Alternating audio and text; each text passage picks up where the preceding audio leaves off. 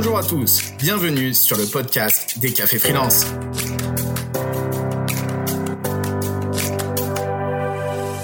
Tous les mois, retrouvez en compagnie de Laetitia Vito, spécialiste du Future of Work, des sujets sur lesquels nous, acteurs du monde du freelancing, nous nous interrogeons. Au programme de cette nouvelle édition, la fidélisation client. En effet, fidéliser un client vous coûte en moyenne entre 3 et 6 fois moins cher que de prospecter de nouveaux clients. Je vous laisse en compagnie de Laetitia et de nos experts. Bonjour Laetitia. Salut salut Julie. Merci. Ravi de te Je vais essayer de vous plateau. chouchouter. Tu veux un petit café? Ah non, j'ai compris. J'apprends vite de mes erreurs, donc euh, je le ferai plus. Je le ferai plus. J'ai dit demander un petit café, c'est une bonne chose. hein. Quand tu vas chez le coiffeur et qu'on te demande un, et qu'on t'apporte un petit café, t'es content? Ah ouais, je suis content, mais je suis Tu encore plus content avec une bière. Ah, C'est un peu tôt, Johan, c'est un peu tôt. ouais, le matin là. Eh ben, je crois que tu voulais nous parler justement. Ouais, bah, de- j'adore ce sujet. Déjà, chouchouter ses clients, déjà, tu- tu- rien que le mot chouchouter, Ouais, ça, ça fait, chaud, bien. ça fait Mmh. chaud au cœur. Ça donne envie. Et quand on est freelance, on est quand même parfois un peu seul. On n'a pas de feedback de, de, son, de son patron, on n'a pas d'évaluation, on n'a pas de collègue qui vous dit bien joué, etc. Et donc, euh, ce qu'on a, c'est cette relation avec le client et on la surveille comme le lait sur le feu. C'est hyper précieux. C'est tellement gratifiant quand il y a un client qui est content.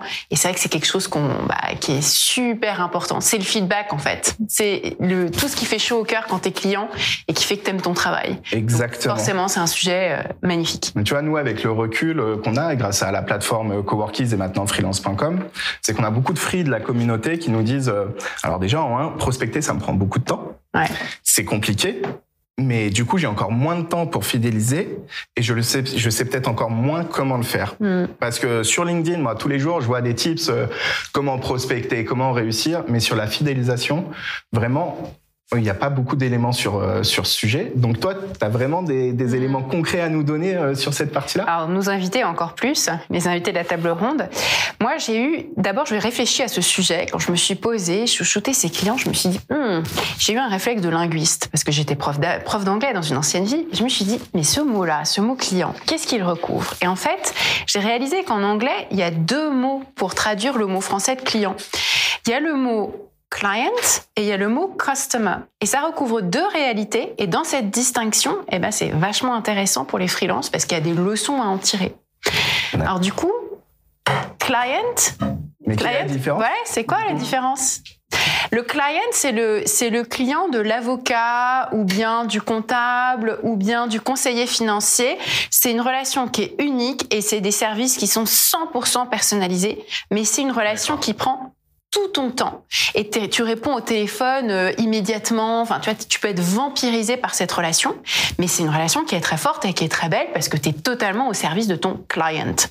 Mais Le tu peux en avoir plusieurs. mais tu peux en avoir, bah justement, tu peux pas en avoir tant que ça parce que c'est une relation qui prend beaucoup, beaucoup de temps et que tout est personnalisé. Il faut tout recommencer de zéro à chaque fois.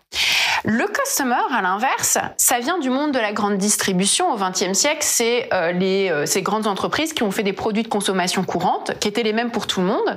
Les customers, ils apprenaient l'existence de ces produits à la télévision euh, Mhm. au XXe siècle, puis ils allaient en supermarché pour l'acheter, et puis il pouvait y avoir des milliers ou centaines de milliers ou millions de gens qui achètent le même produit.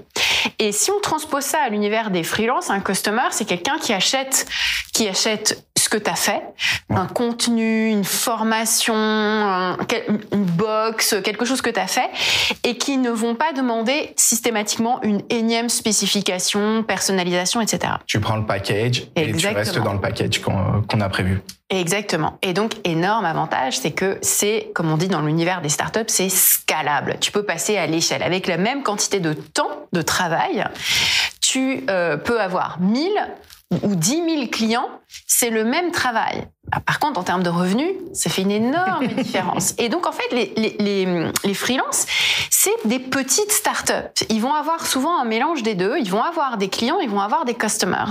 Et ce qui est important, c'est d'avoir un peu plus de customers que de clients.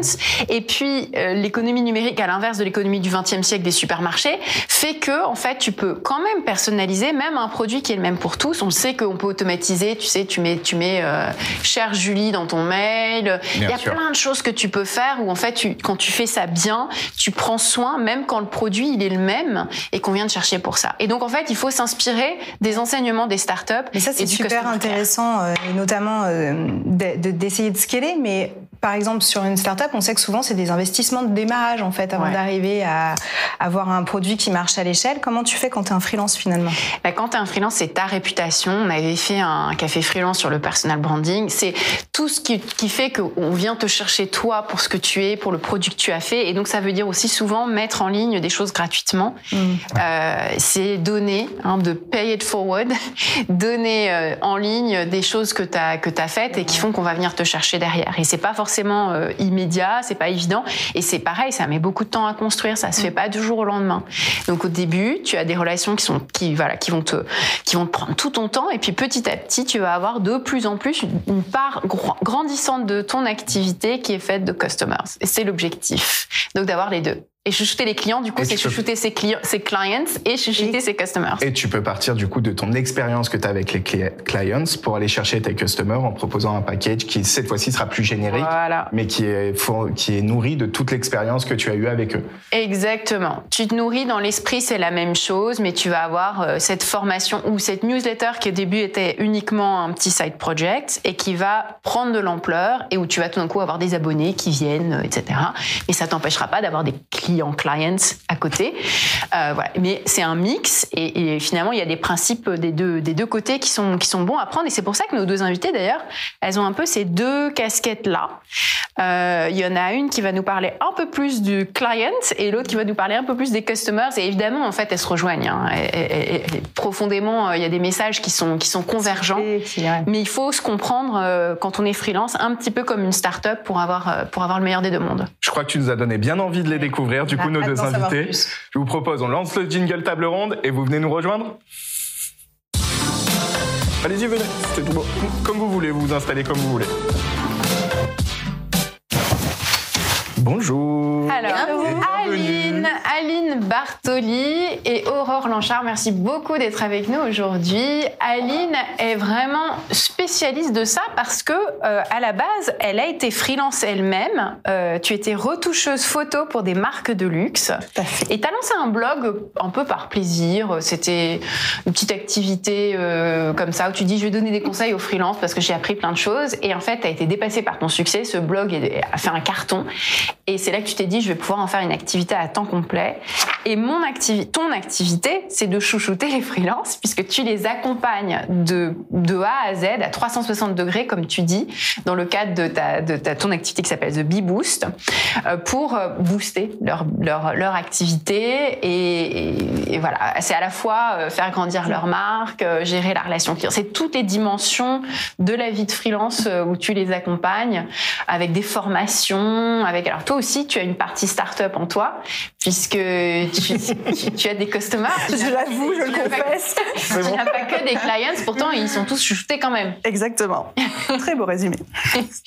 Et Aurore, alors toi, tu as un ADN très start-up, puisque toi, tu es spécialiste du Customer Care, tu as été à l'école de Shine. Euh, c'est déjà une école, bien que ce soit une, une- une entreprise pas si vieille que ça, mais qui a euh, en effet euh, vraiment influencé l'idée qu'on se fait du, du, du Customer Care et de la Customer Experience. Et aujourd'hui, tu es, euh, sais pas si on dit Head of Customer Experience, ou je sais pas quel titre tu as euh, au sein de la startup Klein, mais c'est vraiment ton activité que de penser l'expérience du customer euh, dans sa globalité pour que il ou elle se sente vraiment chouchouté. Donc tu vas nous parler de ça, tu vas nous parler de tes influences et tu vas nous parler de customer care euh, presque de manière un peu historique, je dirais, hein, d'où ça vient dans le monde des startups, comment ça a commencé et puis en France quels sont les, les pionniers euh, en la matière. Tout à fait. Alors on va commencer par les clients, puisque c'est vrai que dans l'édito on a commencé par les clients. Donc du coup, Aline, je voudrais quand même te poser cette toute première question un peu, un peu, un peu simple. C'est finalement si tu devais retenir une chose importante quand on pour chouchouter ses clients, quelle serait euh, là comme ça spontanément la première, euh, la- le pro- la- le premier élément, la chose la plus importante pour chouchouter son client, ses clients. Alors, la question simple, réponse compliquée? Non, je rigole. Vas-y, on a, le Forcément. temps, on a un petit peu de temps quand même. Donc, Euh, non, le premier truc qui me vient en tête, c'est quelque chose qui est très très important pour moi, que je mets au sein de mon entreprise et que j'enseigne vraiment à mes clients, c'est ce que j'appelle l'over delivery. Donc l'over delivery, c'est promettre moins, délivrer plus. C'est ne pas faire de grandes promesses pour ensuite générer une déception chez, euh, chez son client, mais c'est surtout lui réserver tout un parcours avec des petites surprises. Ça n'a pas besoin d'être énorme, mais pour qu'ils se sentent chouchoutés. Et l'exemple qu'on connaît tous, c'est aujourd'hui quand par exemple on va chez Sephora ou euh, et ils nous donnent des petits échantillons en plus, ou des fois un resto où on va régulièrement, bah, la personne nous reconnaît, nous offre l'apéritif ou des choses comme ça. C'est ces petits plus qui transforment toute l'expérience client et qui fait qu'en fait euh, ça fidélise derrière. Hum, hum. On est tellement content d'avoir une boisson gratuite, alors qu'en fait ça coûte pas grand-chose une boisson grat- gratuite. Si tu l'as planifiée et que tu l'inclus dans ton budget, en fin de compte c'est facile, donc c'est un petit truc euh, à faire. Et ce over delivery, est-ce que c'est euh, je- question subsidiaire Ouais. là-dessus Est-ce que c'est si facile que ça? Parce qu'au début tu veux quand même avoir le contrat. Mm, mm. Et on a tendance à vouloir un peu bah, promettre beaucoup pour pouvoir euh, pour qu'on te confie euh, la mission en tant que freelance. Est-ce que c'est pas difficile à gérer cette contradiction, on va dire, entre décrocher le client et le fidéliser? Mais si justement, c'est un petit peu les deux, on va dire, il y a, il y a deux côtés dans cette partie over delivery. Il y a le piège dans lequel il faut, enfin les deux pièges d'extrême dans lesquels il faut pas tomber. Le premier, c'est effectivement, et encore plus quand on se lance ou quand on est face à un gros gros client avec un énorme budget qu'on a envie de décrocher, on a envie de se vendre, on a envie de se mettre en avant, on a envie de promettre monts et merveilles. Et là, il faut vraiment se méfier en se disant, on a le droit de promettre monts et merveilles, mais après, il faut savoir délivrer derrière. Et c'est la plus grosse erreur de ma carrière de freelance. Ça m'est arrivé à un moment avec un client euh, que je vais citer parce qu'ici on dit des noms, tu vois. Mais je travaillais pour l'Occitane en Provence et euh, j'avais survendu mes capacités sur une gestion de projet de, euh, à l'époque c'était 800 visuels, alors je savais pas du tout gérer ce genre de production là. Et j'ai dit oui oui les gars, pas de souci, je me débrouillerai, j'y arrive. Ouais ouais j'ai l'habitude et tout. Pas du tout, ça s'est très mal passé. En vrai très mal passé. Euh, donc euh, non, jamais se survendre. Ouais. la conclusion quoi. Conclusion, c'est qu'il vaut mieux pas avoir la mission que l'avoir pour des parce qu'on est survendu, parce que du coup la déception que ça engendre, c'est beaucoup plus négatif que de ne pas avoir la mission, parce que tu mets Exactement. en péril tes missions futures avec d'autres clients, tu as un client insatisfait et en fait c'est trop dangereux. Donc vaut mieux toujours être légèrement en dessous de ce que tu es capable de faire, comme ça tu vas faire un petit peu plus et donc faut l'avoir en tête dès le début quoi, dès la première étape. Justement à propos des étapes, pardon Julie, tu voulais Non, mais oui, parce que en fait, je me pose la question est-ce que tu arrives à le faire dès le démarrage quand c'est un nouveau client et que tu es en concurrence avec d'autres personnes? Parce que finalement, une fois que tu es rentré dans la relation, et ben, tu arrives à, à peut-être gérer cette partie over delivery. Mais au démarrage, quand tu sais que tu es en concurrence avec d'autres freelances, est-ce que tu arrives justement à euh, promettre un peu moins euh, face à des gens qui vont promettre plus pour avoir le deal? En fait, l'idée, c'est pas forcément de sous-vendre ses compétences et ses capacités. On peut vendre ses compétences au réel parce que c'est aussi comme ça qu'on déproche les contrats. Ce que j'appelle over delivery, on va pouvoir rentrer un petit peu peut-être dans les détails euh, après, c'est ces petites attentions qu'on va rajouter, comme les échantillons Sephora, qui vont faire que le client se dit, mais en fait, c'est trop bien de bosser avec lui.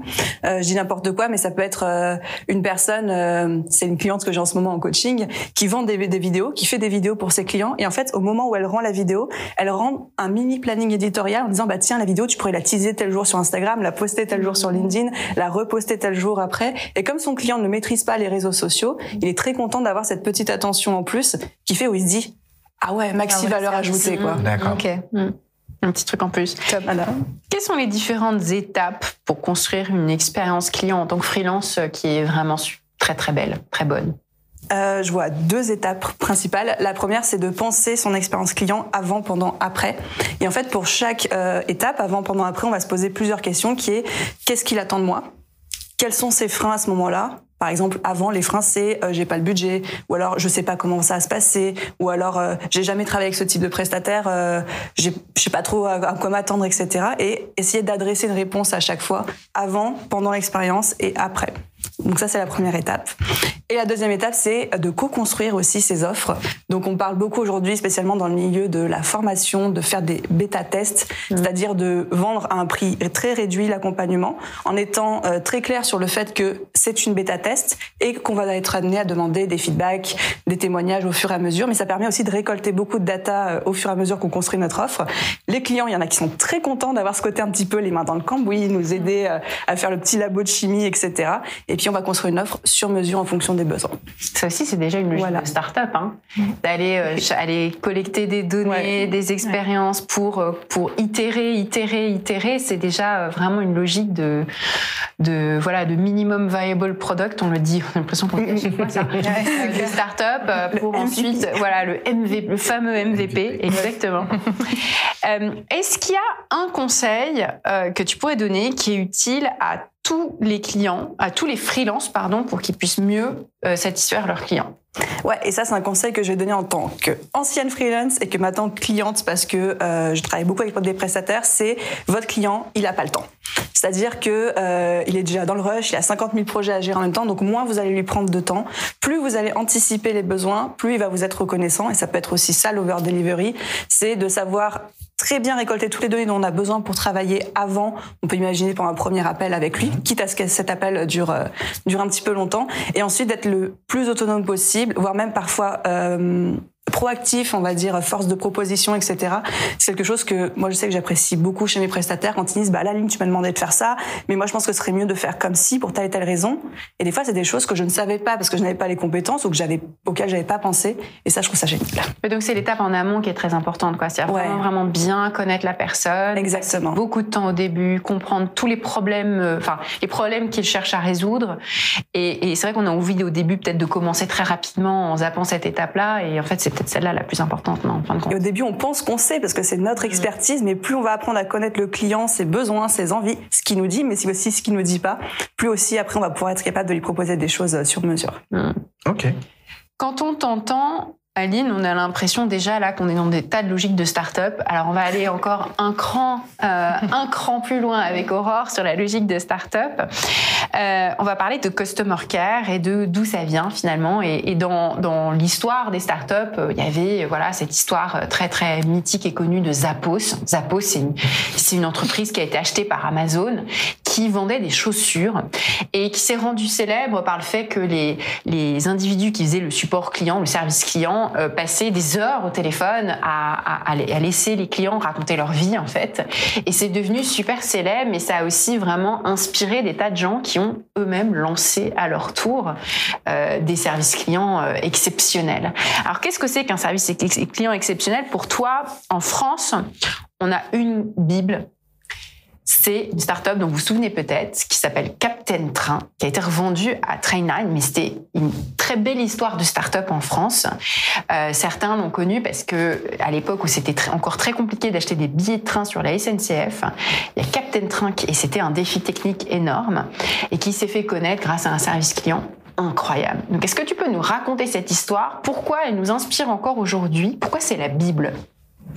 Alors, je pense qu'effectivement, euh, Jonathan Lefebvre, c'est la première personne en France, enfin, en tout cas que je connaisse, qui a importé cette culture d'être euh, vraiment centré sur le client en France. Enfin, en France, on est quand même connu pour avoir un service client déplorable. Donc, on est obligé de s'inspirer outre-Atlantique des bonnes pratiques.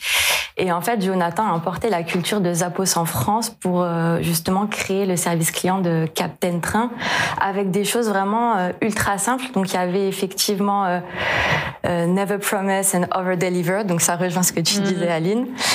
Et puis effectivement, il y avait aussi le fait de collecter de la data pour les clients pour simplifier les parcours tout au long. Et il y a quelque chose que Jonathan me dit souvent, c'est n'écoute pas toujours tout ce que te dit le client, sinon ton produit ressemble à un arbre de Noël. Donc en fait, il faut faire le tri entre ce que tes clients. Et il faut savoir leur dire non aussi, du coup, parfois. et leur expliquer pourquoi, pas les prendre pour des idiots, mais leur expliquer pourquoi. On dit oui, en effet, mais euh, ça ferait un arbre de Noël, c'est pas possible, on peut pas tout faire. Euh, c'est aussi un peu contre-intuitif de parfois euh, dire non à ce qu'on te demande, alors que là aussi, tu aurais envie de toujours en faire plus. Donc Jonathan Lefebvre, il a inspiré. Donc Jonathan Lefebvre, donc c'est celui qui a lancé le service client de Captain Train. Absolument. C'est à la tête de tout ça. D'ailleurs, il a sorti un livre, je pas si vous le connaissez, ça s'appelle L'obsession du service client. Il y a 3-4 ans maintenant, je pense, ce livre, qui est devenu un peu une bible. Et du coup, je pense que bien sûr, on va le mettre en, lien là dans l'article ou même dans le chat, parce que ça fait partie des livres euh, incroyables sur le sujet du service client. Et même pour les freelances, c'est riche d'enseignements euh, utiles. Pour toi, quels seraient ces ces, ces enseignements euh, qu'on peut prendre pour, pour les freelances dans, dans les principes euh, développés euh, chez Captain Train, chez Zappos et dans toutes ces startups qui ont fait un super customer care Je pense bah, on va revenir sur vraiment ne pas promettre et over-deliver. Enfin, ça, Vraiment, c'est quelque chose de, de, basique, mais qui est essentiel. Euh, je pense aussi qu'il faut être très transparent avec ses clients, surtout quand on est freelance, parce que ça évite des mismatchs de communication et des gros problèmes. C'est-à-dire, par exemple, établir un planning avec euh, des SLA et dire, ben, alors ce rendu-là, euh, il sera à C'est quoi des SLA euh, Alors c'est, alors j'ai plus le nom de l'acronyme, mais c'est les, enfin les dates à laquelle tu, tu réponds exactement. Enfin, c'est ton vraiment, on va dire, c'est ta qualité de service. Un calendrier. Ouais, euh, c'est vraiment le, le, temps que tu vas estimer. Enfin, il y a les entreprises, par exemple, ont des SLA, on doit répondre à nos clients en une heure. Bah là, tu fais exactement pareil avec ton planning, avec euh, mm. des dates butoirs. Et c'est hyper important, par exemple, de se dire, euh, eh bien, je vais rendre tel produit à telle date. Euh, je vais envoyer juste la carcasse du plan à mon client pour qu'il valide avant que je commence à tout rédiger. Sinon, si je pars dans la mauvaise ouais. direction, il sera pas content. Et c'est c'est ça, en fait, pour moi, la, la transparence et euh, pas trop promettre. C'est mmh. les deux principes clés. Et puis effectivement, il y a le principe de chouchouter euh, ses clients. Donc ça veut dire, ben, déjà juste dans la qualité des échanges qu'on envoie, même sur des emails bateau, euh, voilà ma facture. La manière dont on parle en fait. Voilà, ouais. voilà ma facture. Et ben, enfin, ça coûte pas plus cher de mettre euh, hello, euh, smile, tu trouveras ma facture. Ça a été un plaisir de travailler avec toi. Je te souhaite une excellente journée. Ça coûte pas plus cher. Mmh. Et pourtant, mmh. ton client, il est hyper content parce qu'il va avoir le sourire quand il lit ce mail alors que c'est une facture. Ouais. Détail du quotidien en fait. C'est vraiment à prendre en compte. Euh...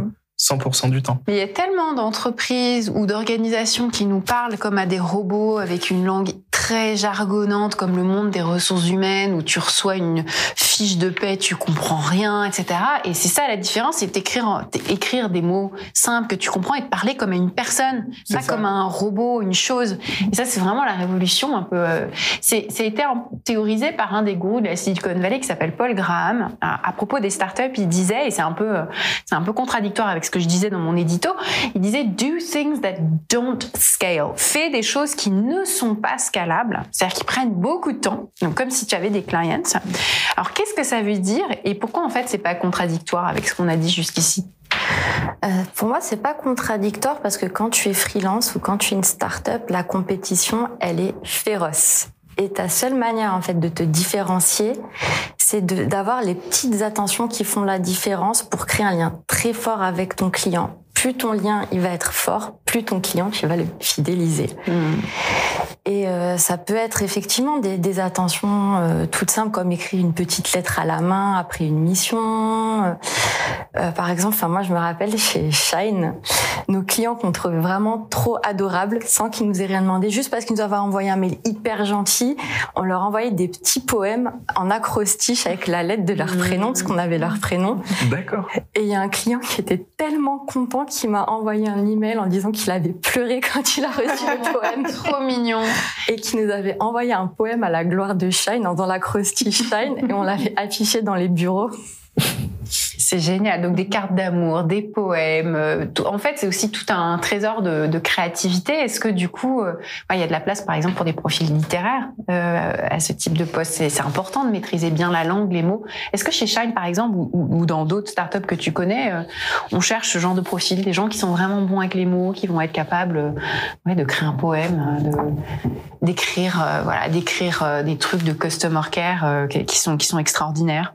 Oui, je, je pense qu'il y a vraiment une place à ça. Enfin, je connais plein d'entreprises stellaires, par exemple Front, où il y a beaucoup de profs de français, de profs de littérature anglaise, qui sont au service client parce qu'en fait, c'est des gens qui aiment enseigner à leurs clients, qui aiment être proches. Et quand on est prof, on est empathique. Et en fait, bah, j'en discutais d'ailleurs avec quelqu'un de chez Zappos qui me disait que lui, il recrutait même des gens qui sont serveurs dans des restos parce que, euh, en fait, ta qualité principale quand tu fais du service client, c'est d'être empathique. Ça rejoint ce que tu disais, en fait, tu, quand tu anticipes les besoins du client, c'est parce que tu es empathique, tu te mets à la place de ton client et tu comprends euh, que ça, ça peut lui faire gagner du temps et peut-être changer euh, sa journée. Et euh, effectivement, je pense que ces qualités-là, on en a vraiment, vraiment besoin dans Donc, le... la vie au littéraire, hein, franchement, être bien savoir maîtriser les mots, la langue, c'est une qualité essentielle et ça le sera toujours plus.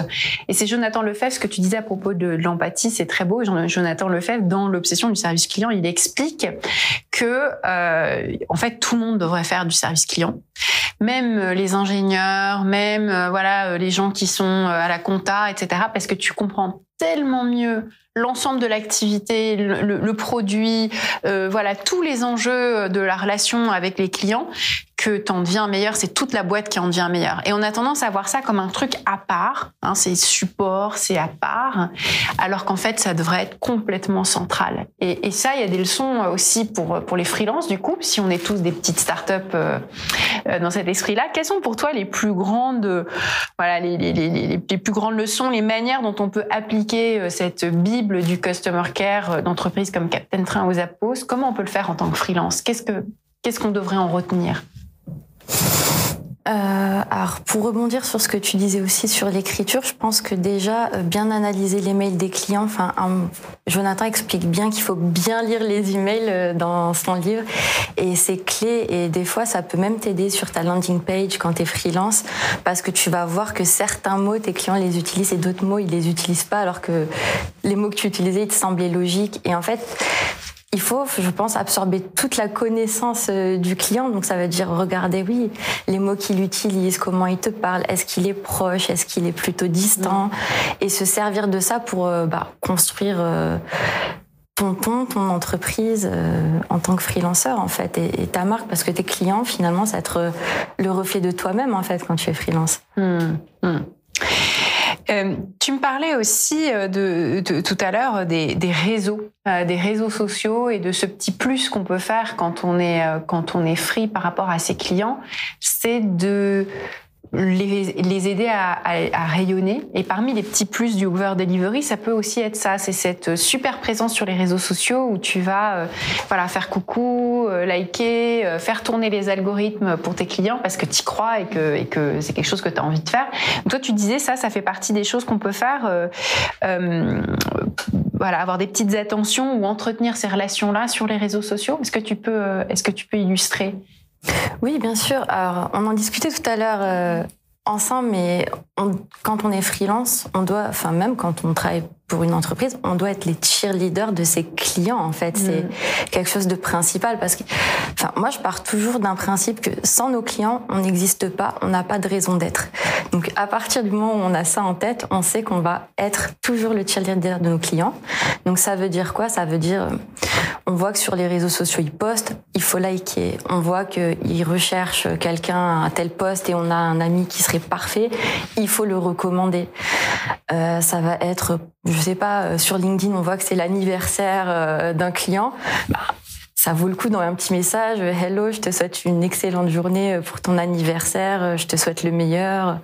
Et oui, enfin, je pense que c'est plein de petites mm. opportunités à saisir qui créent du lien parce que mine de rien, quand on saisit toutes ces opportunités, on est dans le top of mind du client et quand il a besoin de quelque chose, eh bien, il revient vers nous. Enfin, je prends toujours l'exemple des amis. Enfin, moi, j'aime pas les amis qui m'appellent que quand ils ont besoin de quelque chose. Pour un déménagement.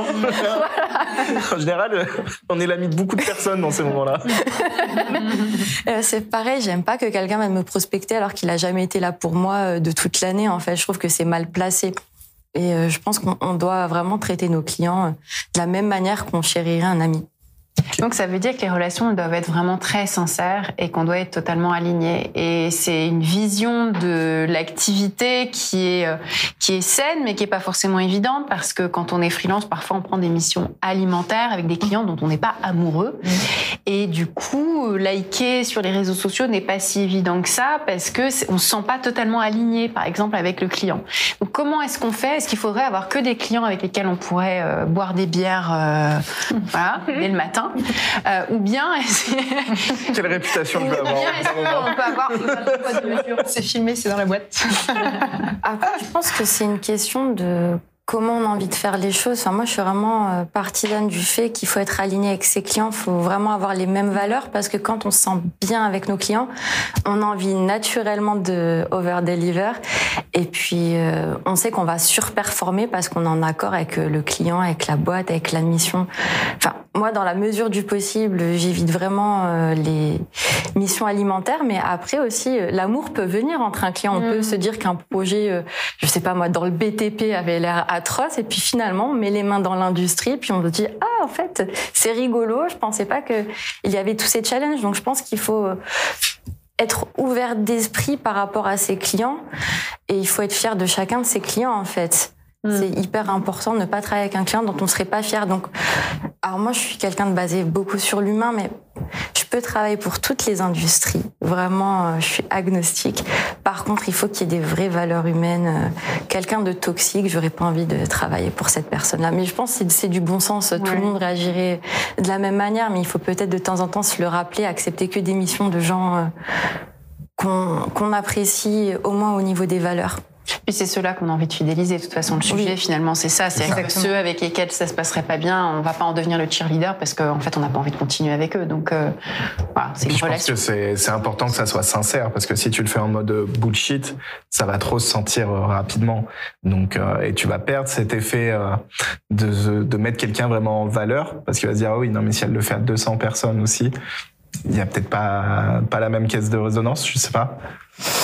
Euh, après, euh, quand tu as 200 clients, effectivement, les choses sont un peu différentes. Mais déjà, je pense que la première étape, c'est vraiment de choisir avec qui tu travailles, enfin, si tu peux te le permettre.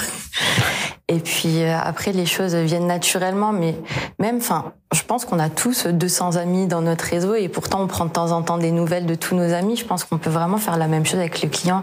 Ça veut pas dire un message tous les jours, mais juste un petit message pour la nouvelle année euh, et demander des nouvelles.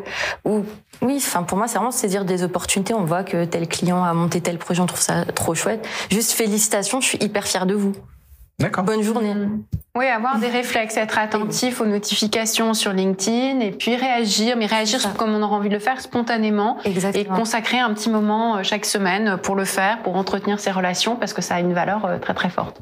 Moi, ça m'inspire une autre idée qui est que en fait le, le care euh, par rapport aux clients, il y a quand même une dimension culturelle très forte parce que j'entendais Johan et quelqu'un d'autre qui disait voilà, on veut que ça soit sincère, on veut pas que ça soit fake et c'est un peu la manière dont on voit le dont on perçoit nous français le service client à la américaine.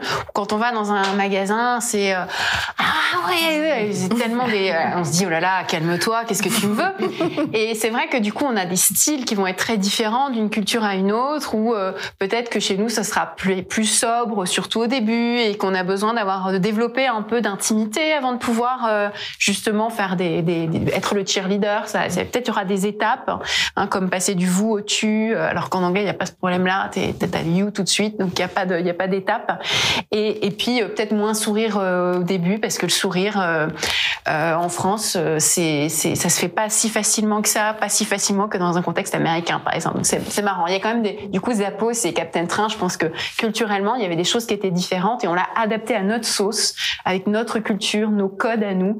Et, et du coup, je pense que même à l'échelle de chaque entreprise, il y a des codes qui vont être différents et c'est ce que tu disais, il faut être très à l'écoute, interpréter tous ces petits signaux pour pas être à côté de la plaque, quoi. Que il y a des entreprises qui sont plus corporate, sérieuses, etc. On parle pas de la même manière. Enfin voilà, il y a une partie de sensibilité ou moi j'appelle ça l'intelligence culturelle. Tu vas aller euh, saisir ces petits signaux pour euh, pour être au plus juste dans la manière tu répondre euh, à tes clients et de faire et de les chouchouter quoi. Donc il y a pas qu'une manière de chouchouter. Voilà. À personnaliser. exactement. Si on résume, tu veux qu'on résume? On a le temps de résumer? Bien sûr qu'on a le temps. Moi, il y a au moins trois, voire quatre. Je vais essayer de m'en tenir à trois. Je pense que le début, j'aime bien le over delivery parce que c'est facile d'imaginer voilà le petit cadeau en plus, euh, le petit truc gratuit qui fait que du coup, parce qu'on l'a tous vécu en tant que client, donc euh, on sent bien que c'est facile, à, enfin c'est facile à imaginer, à répliquer. Euh, la deuxième chose, ben, on a tellement parlé de sincérité et tout ça. Je pense que c'est très intéressant parce que justement dans le contexte français français, cette opposition entre le fake et le sincère. Ça nous est tellement important qu'en fait, il s'agit pas du tout de dire qu'il faut jouer un rôle, mettre un masque. Non, non, non, c'est au contraire, c'est vraiment faire des choses qu'on a envie de faire spontanément, mais de les faire de manière peut-être un peu plus méthodique. Euh, donc euh, voilà, avoir euh, ce petit temps qu'on consacre à, être le cheerleader de, de, de, de personnes qu'on aime sincèrement sur les réseaux sociaux, à prendre soin des autres. Donc ça, ça serait peut-être le deuxième point. Et puis le troisième, moi j'aime bien l'histoire. voilà, j'aime bien l'histoire de, de, que nous a raconté Aurore là sur sur Jonathan Lefebvre et l'idée que voilà, en fait, le service client c'est tellement central que ça doit même aider à en fait construire son offre, construire son produit. Et c'est ce que disait Aline aussi quand elle parlait de co-construction. En fait, vous vous rejoignez complètement là-dessus. C'est que c'est pas quelque chose d'annexe. Finalement, c'est pas le, la cerise sur le gâteau, c'est le cœur du produit, de ton offre, et c'est comme ça que tu vas faire quelque chose de meilleur et être meilleur dans ton activité. Eh ben, Suffisamment court eh, franchement, bravo. Belle conclusion. Moi, j'avais une petite question euh, à vous poser. On a posté des sondages. euh, D'ailleurs, je vous invite à toutes les personnes sur le chat à aller remplir le, le sondage. N'hésitez pas, ça prend deux petites minutes. Mais il y a un ratio qui est difficile à, à palper. C'est combien de temps je, passe à fidéliser, mais combien de temps je passe à prospecter, et aussi comment je deviens pas trop dépendant des clients que je fidélise. Parce que si tu passes beaucoup de temps à fidéliser une personne, mais qu'on va rentrer dans la célèbre loi de Pareto, les 20 et 80, et que cette personne-là ne devient plus mon client, qu'est-ce qui se passe? Donc ça serait quoi à peu près le ratio magique, on va dire, entre prospection et fidélisation? Tu veux y aller, Aurore ou... On passe la patate. ok. Comme vous voulez. Euh, je vais essayer de faire une réponse. C'est compliqué comme question, effectivement, et je, je pense pas avoir une réponse claire là comme ça tout de suite euh, à chaud. Euh, effectivement, il faut, je pense que c'est de toute façon le customer care pour moi c'est comme un couple, c'est comme un amour, rien n'est jamais acquis, et il faut toujours aussi pas effectivement pas prendre un client comme bah maintenant il est fidélisé, je peux aller passer au suivant, il a plus besoin de moi, etc. Je pense que la chose importante à comprendre quand on est freelance, c'est que on est chef d'entreprise avant d'être expert en web design, graphisme, photo, ce qu'on veut, etc. Et que du coup, la majorité de notre temps, c'est pas tant du travail avec nos clients pur et dur, mais c'est de la prospection, du commercial, de la comptabilité, etc. Donc, j'ai une majorité du temps à prospecter, à fidéliser, à faire de la compta. je peux pas dire des pourcentages parce que je oui, pense oui, que en fonction d'où t'es de dans aussi. oui, puis de où t'en es dans ton business, si tu débutes tout juste, si, si t'as beaucoup de temps ou pas, mais c'est normal que ce soit une majorité du temps en tout cas. Ok. Je me mouille pas trop C'est inquiétant, quoi. C'est la réponse politique. Ah, mais joli, joli. Ah, Je te rejoins tout à fait. Et je pense qu'en fait, la fidélisation, c'est pas quelque chose qui te prend un temps énorme. En fait, faut l'inclure dans ta routine. C'est-à-dire que c'est un peu ce que tu disais, Laetitia. Tous les jours, admettons le matin, tu te réveilles à 8 heures, tu passes une heure sur LinkedIn, tu regardes un peu ce que font tes clients, tu commentes, tu likes. euh, et c'est juste en fait intégrer la fidélisation pour moi ouais, dans sa routine, pour pas que ça devienne une charge en fait et que ce soit naturel. Ok. Et alors, est-ce que tu peux nous dire ce qu'en pensent euh, les personnes qui nous suivent et euh, quel est leur ratio euh, de Eh ben, écoute, prospection Moi, j'étais euh, surpris parce que on est vraiment sur un ratio à 50-50 au final. Donc, Ah euh, ouais. les gens, euh, pour eux, la prospection et la fidélisation, on voit que les, les chiffres qui ressortent, c'est vraiment ça, c'est que, eh ben, on est à l'égalité. Donc, euh, donc ta réponse était parfaite en fait. Merci beaucoup. Merci dans le chat. Ouais, J'ai vu que tu avais plusieurs admirateurs dans le chat aussi et tout. Je, Oh. je pense qu'ils ont, ils ont biaisé les réponses. C'est faux. Ça a été fait avant, je te rassure. T'avais une, une autre question sur l'over Non, je l'ai, je l'ai déjà posé euh, tout à l'heure. Ok, eh ben écoutez, est-ce que vous voulez rajouter quelque chose, un mot de la fin, quelque chose ou autre avant qu'on accueille Samuel? Moi, je peux peut-être rajouter quelque chose. On a un tout petit peu parlé, enfin, Aurore a un peu abordé le sujet, mais je pense qu'on peut mettre l'accent un petit peu plus. C'est en termes de customer care, de chouchage client, c'est la transparence. Et surtout la transparence quand on ne sait pas, quand on ne sait pas faire, quand on ne peut pas, ou quand on prend du retard, etc. Et il faut savoir communiquer quand tout va bien, mais aussi quand ça va pas. Et la plupart du temps, j'ai vu trop de prestataires qui essayaient de de se dire je vais pas en parler, puis je vais essayer de De rattraper le truc derrière, de camoufler, ou de peut-être qu'ils vont pas le remarquer. Le client remarque toujours. D'accord. Et c'est surtout plus on va anticiper en disant bah là il va se passer ça parce que j'ai pris du retard ou j'ai eu un imprévu ou des choses comme ça. Mais voilà ce que je vous propose. Toujours venir avec une piste de solution et généralement ça passe crème. c'est vrai que la euh, différence, c'est quand ça va pas, c'est pas quand ça va bien. Quand ça Exactement. va bien, pas besoin de support client. Quand ça va pas, c'est là où Mm. Captain Train faisait la différence. C'est que tout d'un coup, il t'expliquait, il t'expliquait ce qui allait pas, pourquoi et qu'est-ce qu'ils allaient faire. Et puis, il t'aidait, il te soutenait. Et là, tu dis, ah, bah, finalement, quand, avoir des crises, mais être bien accompagné, c'est Oui, bien. parce que des Exactement. problèmes, ça peut toujours arriver d'ailleurs. Ouais. Il y en aura toujours. Voilà. Mm. Donc c'est comment est-ce qu'on y répond et, euh, et être, euh, être présent, euh, le dire, effectivement, accompagner, c'est essentiel. Un petit poème. Un petit poème. Dans ces moments-là, je suis pas sûre que ce soit le moment d'envoyer le poème. Nous, on est chansons. hein. Nous, on est très chansons ici. Donc, euh, Je viens chanter sous la fenêtre. ça, non, ça marche pas. tu crois Une jolie sérénade, non, ça peut pas passer. Dommage. Ceci dit, un problème, c'est le meilleur moyen de fidéliser un client qui nous détestait. Enfin, on avait eu beaucoup cet exemple-là chez Shine quand on faisait une grosse bêtise, parce que ça nous arrivait, on est des humains, et on fait des grosses bêtises. On envoie une lettre d'excuse avec un cadeau au client. Et euh, il y a eu plusieurs fois où les clients prenaient en photo les lettres d'excuses, les mettaient sur les réseaux sociaux, ils nous disaient ils ont fait des boulettes, mais on les aime. Ouais. Ouais. Ouais, c'est le pouvoir des excuses. Hein. Ah oui, Déjà dire j'ai eu tort. Ouais, reconnaître. Waouh, ouais. En fait, ça, c'est, ça, c'est peut-être un, un quatrième point, là. Oui, du coup, Eh ben, ouais, on tient quelque chose. Super. Eh ben, écoutez, merci beaucoup déjà euh, d'être venu au Café Freelance ce matin.